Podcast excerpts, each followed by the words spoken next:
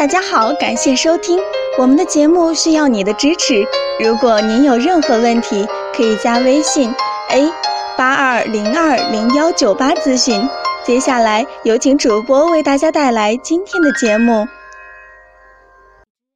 听众朋友们，大家好，欢迎大家收听今天的节目。今天我们来讲一下，男人做到这些，就不再需要补肾壮阳药。每次出诊，总有人问我：“大夫，我是不是肾虚呀？我需不需要吃六味地黄丸补一补呀？”咱先不说补肾的药怎么样，有没有副作用。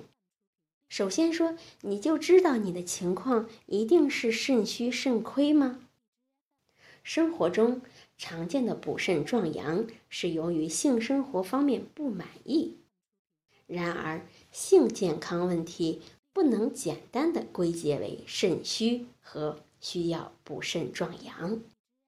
在门诊中，很多来求助性功能低下如何解决，并表示之前有吃过补肾壮阳药，然而效果不理想。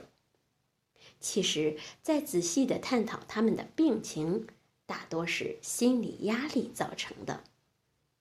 所以，遇到这样的求助者，负责的医生是不会给你开什么补肾药的。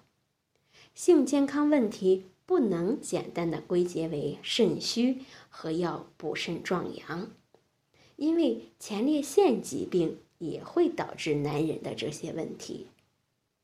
其实补肾护肾关键在日常。下面我们就给大家介绍几个男人平常需要掌握的。几个注意的事项。首先就是没事动动腰，可以使腰部气血得以循环畅通，使肾气得到不断的充养。第二是适度的性生活，不勉强，不放纵。第三是注意饮食，无力疲乏时多吃含铁和蛋白质的食物。第四是做一些按摩腰部的小动作，这些运动可以健运命门、补肾纳气。第五是充足的睡眠，是恢复精神气的重要保障。做到这些，就不要再去找补肾的药品或者是保健品了。